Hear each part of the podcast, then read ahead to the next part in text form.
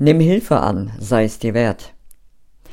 Wir denken oft, wir müssten alles alleine machen.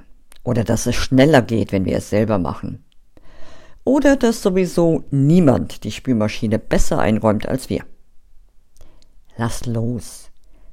Lass die Annahme los, dass du schwach oder wertlos bist, wenn du um Hilfe bittest bzw. angebotene Hilfe annimmst.